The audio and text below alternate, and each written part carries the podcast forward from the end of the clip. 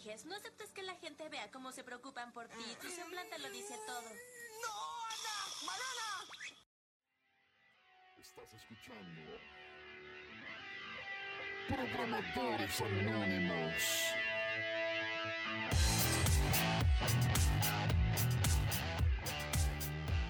Sean todas y todos bienvenidos a un capítulo más de la cuarta temporada de Programadores Anónimos. En capítulos anteriores hemos tenido invitados relacionados con el área de la salud. En una oportunidad hablamos con un médico especialista en salud ocupacional. También hemos hablado con una psicóloga sobre el burnout. El día de hoy les traigo un programa también enfocado en la mente. El día de hoy hablaremos con una psiquiatra. Para identificarnos utilizaremos personajes del anime Shaman King. Denle la bienvenida a Ana Kiyoyama.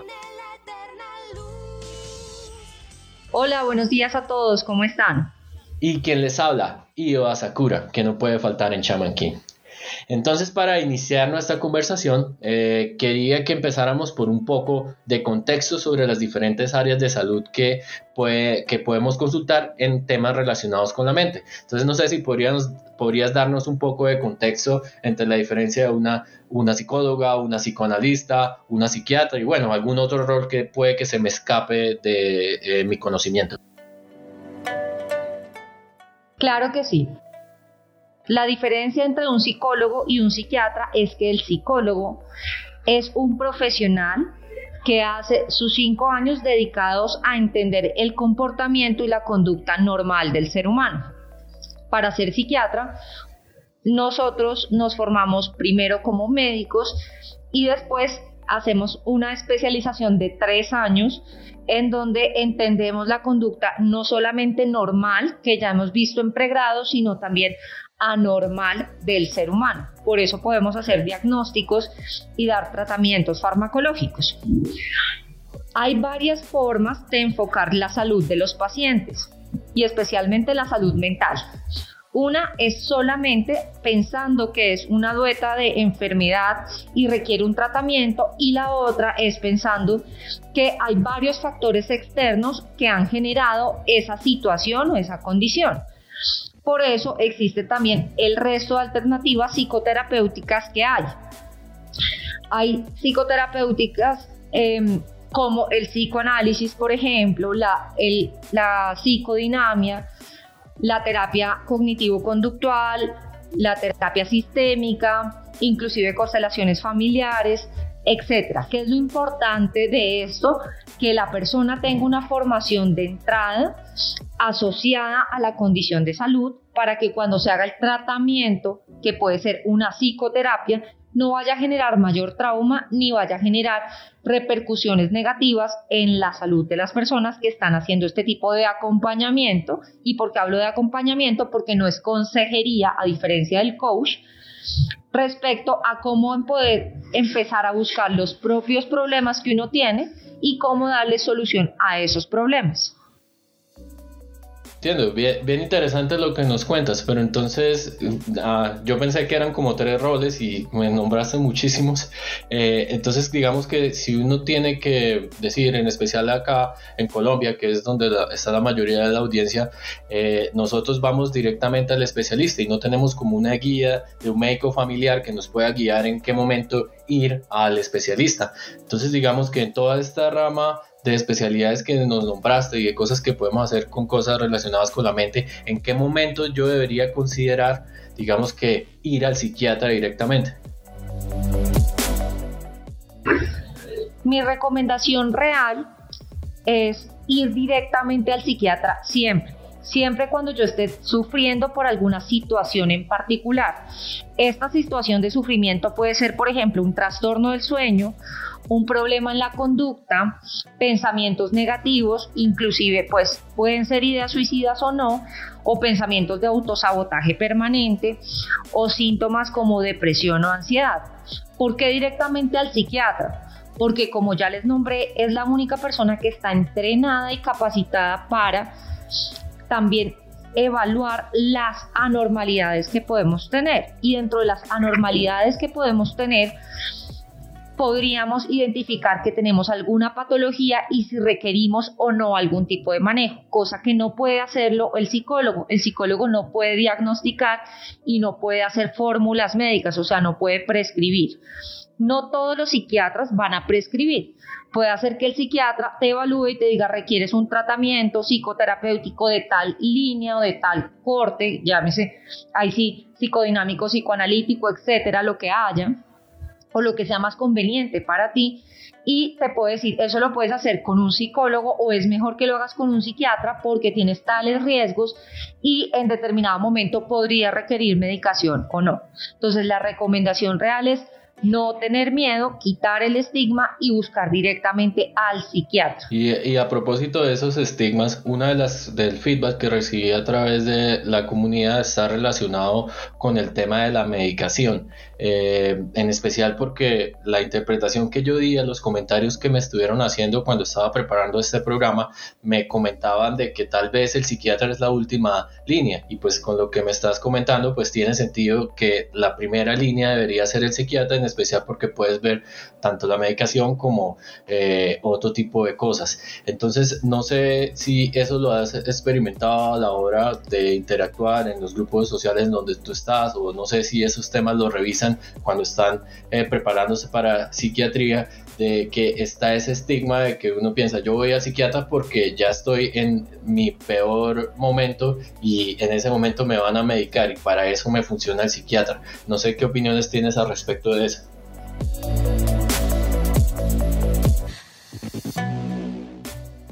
Es muy frecuente que pase eso y además hay mucho miedo respecto a la medicación.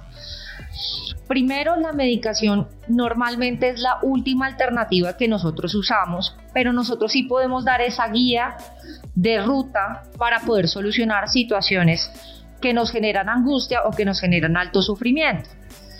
En segundo lugar, pues nosotros tenemos la capacidad también de hacer procesos psicoterapéuticos y de acompañamiento a algunos pacientes que lo requieran. Y tercero, si nosotros hacemos prescripciones, la idea no es generar adicción ni dejar a las personas como zombies, como muchas personas a veces lo piensan, que es que no piensan, están lentos, babean. Eso pasaba antes, eso ya no pasa ahora. Ahora lo que nos interesa es que con la menor cantidad de medicamentos, si se requiere, el paciente se sienta bien, esté activo y pueda hacer las cosas que normalmente hace en su vida, porque eso es lo que nos apunta a nosotros a las recuperaciones, que la persona pueda socializar, hablar, motivarse, trabajar, hacer sus hobbies, tener sus vidas, su vida sexual, su vida de pareja normal. Eso definitivamente es lo que realmente buscamos con la medicación y por eso damos los medicamentos más seguros a las dosis más bajas por el menor tiempo posible mientras se soluciona la situación y si es una enfermedad que requiere medicamento por el resto de la vida, como algunas puede, en algunas situaciones puede suceder, como en la esquizofrenia o en el TAP, lo hacemos de una manera adecuada, asertiva eh, y como ya les dije, con miras a que el paciente tenga un proyecto de vida claro y pueda desarrollarlo y cumplirlo y de esa manera pues se sienta realizado.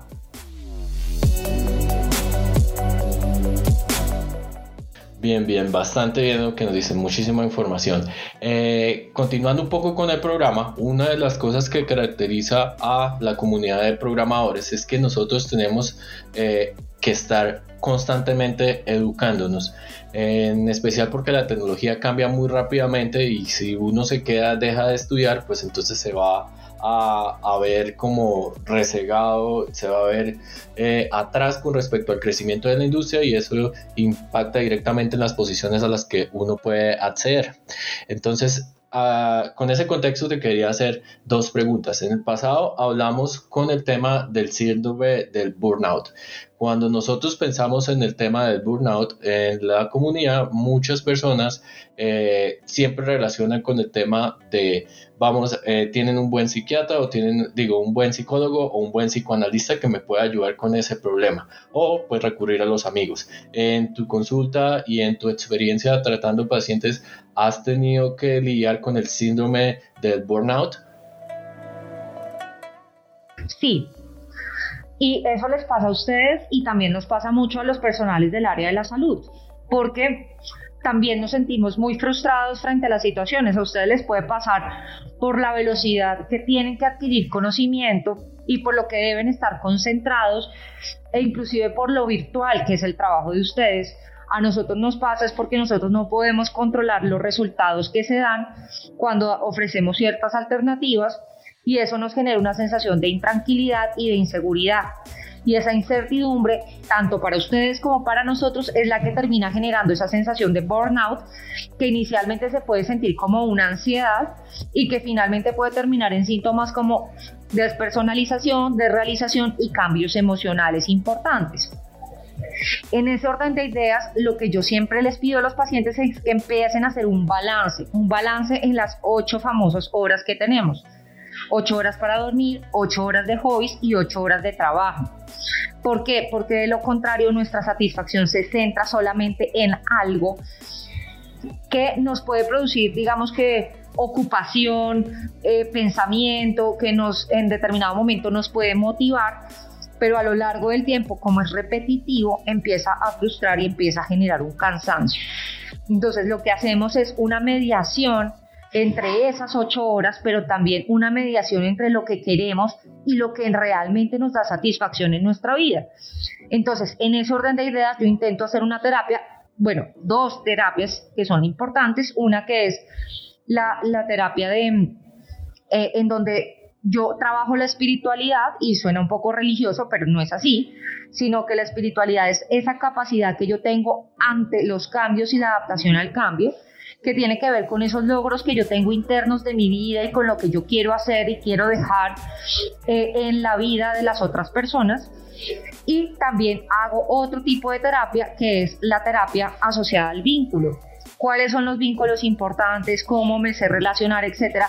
Porque eso es lo que me permite mediar especialmente con el estrés, con la frustración y con el, y con el sufrimiento que puedo sentir por estar haciendo una sola actividad y depositar mi mayor cantidad de éxitos o de deseos a través de esa única actividad que me puede llevar a generar ese síndrome de burnout. Perfecto. Y con respecto a libros que nos pudieras recomendar, eh, como estaba que nos gusta leer bastante eso, eh, digamos, para lograr entender un poco cómo funcionan estos temas y no sé si exista algún tipo de literatura que nos debe a entender en qué momento deberíamos dar ese primer paso para consultar. ¿Conoces algo de literatura respecto a eso? O tal vez, no sé, algunas personas para seguir en, redes sociales y ese tipo de, cosas.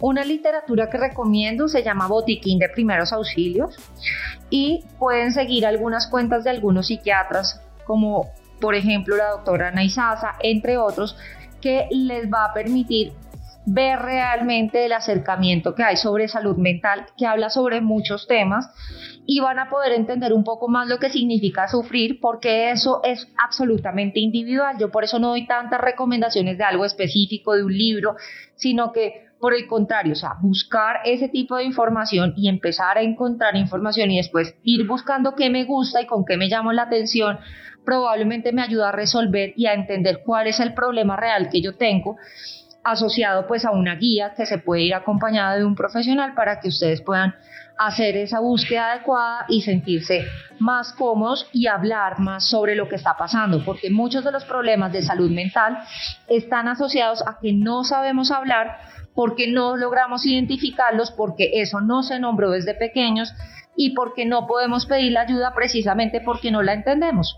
Nosotros necesitamos ponerle palabras a las cosas para poder describir esa necesidad que tenemos y de esa manera buscar la ayuda oportuna y adecuada. Pero si no sabemos, pues no vamos a poder lograr eso. Entonces, por eso, Botiquín de Primeros Auxilios, esta red que les acabo de nombrar y también, pues definitivamente buscar sobre lo que ustedes están, no sé, eh, se me cuesta expresar emociones, entonces buscar sobre las emociones, ver, ver algunas películas, buscarlo en Google, etcétera, hasta cuando encuentren algo que en lo que realmente sí logren identificar, buscan la ayuda adecuada y ahí sí, con eso pueden hacer una guía mucho más estructurada de qué es lo que están necesitando. Y con respecto a la disponibilidad que tenemos de profesionales en psiquiatría en Colombia, es difícil conseguir una cita. Eh, yo puedo recurrir, por ejemplo, a mi EPS para que pueda pues tener ese tipo de citas o, o bueno, casi todo es como de tipo privado y con estos seguros. Bueno, digamos que existen las dos modalidades. Está la modalidad privada, en donde obviamente es mucho más rápido acceder al servicio, pero también está la opción de hacerlo por las EPS o por la medicina prepagada. Por la medicina prepagada es un poco más ágil porque ustedes pueden ir y de una vez pedir la cita con psicología o con el médico general y solicitar que lo remitan directamente a psiquiatría. Y por los tiempos y los convenios que hay debe ser mucho más expedito, o sea, ustedes deben tener esa cita en menos de 20 días. Si lo hacen por la EPS, hay que ir es al médico general y el médico general ustedes le deben decir que por favor necesitan que lo remiten al psiquiatra, no al psicólogo, sino al psiquiatra porque hay situaciones que ustedes quieren resolver y que quieren esa valoración. Se puede demorar hasta mes y medio, es un poco más largo, pero por eso yo siempre digo, no esperen hasta cuando aparezca una sintomatología florida, o sea, como que estén llorando todo el tiempo, con que ya no se quieran levantar de la cama, con que tengan ideas suicidas o que es mejor estar muerto sino que a medida que se sienta ese sufrimiento que se está empezando a incrementar y que no puedo manejar o que hago un patrón de conductas permanentes que no me permite ser feliz, busco la ayuda. Uno, para tener ese tiempo y dos, para dar el tiempo que también requiere el digamos que la acción de la terapia, porque la terapia tampoco actúa de inmediato, requiere un proceso y por eso pues digamos que debe ser continuo. Perfecto. Y digamos ya el último tema que tenía para ir cerrando el programa va relacionado con el futuro que tienen este tipo de ciencias. Ahora nosotros en, el mundo del desarrollo estamos manejando bastantes cosas que están relacionadas con la inteligencia artificial y con generar conocimiento a partir de pues estas ecuaciones que nosotros ponemos a entrenar utilizando máquinas. ¿Tú crees que el, el rol del psiquiatra en un futuro cercano se pueda reemplazar con algún tipo de estas tecnologías? Yo creo, que reemplazar de pronto no sería la opción, sino que se podría acompañar o se podría, digamos que, mejorar o hacer sinergia con este tipo de tecnologías. ¿Por qué? Porque siempre hay un componente humano que está asociado muy al vínculo, a la experiencia que sufre el otro, a la empatía que está asociada a unas células que son las células eh, en espejo que nosotros tenemos y es la forma en cómo nosotros podemos acercarnos a la emoción del otro sin que el otro inclusive sepa lo que está sintiendo, sino simplemente por el reconocimiento de ciertas facciones, posiciones, actitudes, etcétera, corporales y especialmente faciales más que corporales. Podríamos llegar a generar unos algoritmos en donde se logren identificar estas cosas, pero también es la experiencia del otro la que me permite en determinado momento a saber cómo preguntar o saber qué recomendar en algunas situaciones durante los diálogos para encontrar la respuesta a la solución que estamos teniendo. Creo que ahí de pronto sería un poco la dificultad que tendríamos dentro de la inteligencia artificial, pero pues definitivamente sí podríamos hacer eh, acompañamientos, inclusive algunos procesos terapéuticos asistidos a través de tecnologías en salud y obviamente pues que incluyan inteligencia artificial y otro tipo de, de patrones como automatización, control, etcétera, frente a algunas situaciones o elección, por ejemplo, de músicas o playlists específicos para mejorar el ánimo o para mejorar eh, la energía, entre otros. Súper interesante, jamás lo, no, lo había pensado de esa manera. En el momento en que planteé esa pregunta, pensaba más en que tal vez uno pudiera hablar con el computador y, y pues reuniendo el conocimiento de los psiquiatras, pues tal vez uno pudiera tener el output que necesitaba para ese tipo de cosas, pero cobra bastante sentido que yo pueda hacer el acompañamiento y como dices, por ejemplo, seleccionar la música, eh, cosas que ya están pasando en este momento y qué más que con la ayuda de un profesional en la salud que le permita a uno aprovechar la tecnología de tal manera que se beneficie la mente de, eh, de la mejor manera. Súper interesante eso.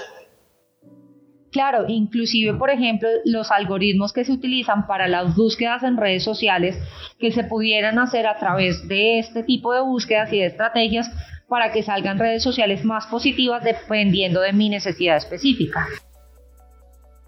Interesante, creo que va a buscar algunos papers relacionados con eso, seguramente ya existen, o si no, bueno, acá cuentas con una comunidad de desarrolladores que te podrían ayudar a investigar en este tipo de temas. Entonces, si en algún momento necesitas un programador para alguno de tus papers, pues a disposición la comunidad.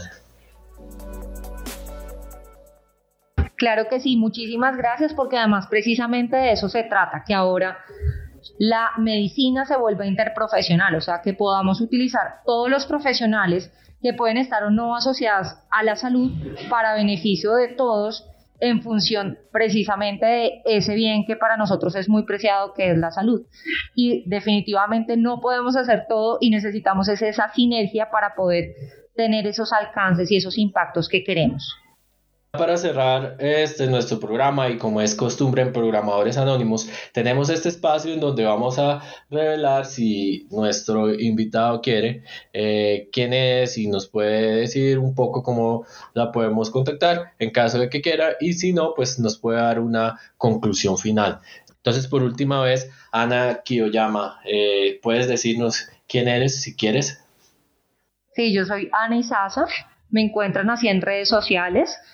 Y mi conclusión es, por favor, no esperen a lo último. A veces pensamos que sufrir es normal y realmente es una opción.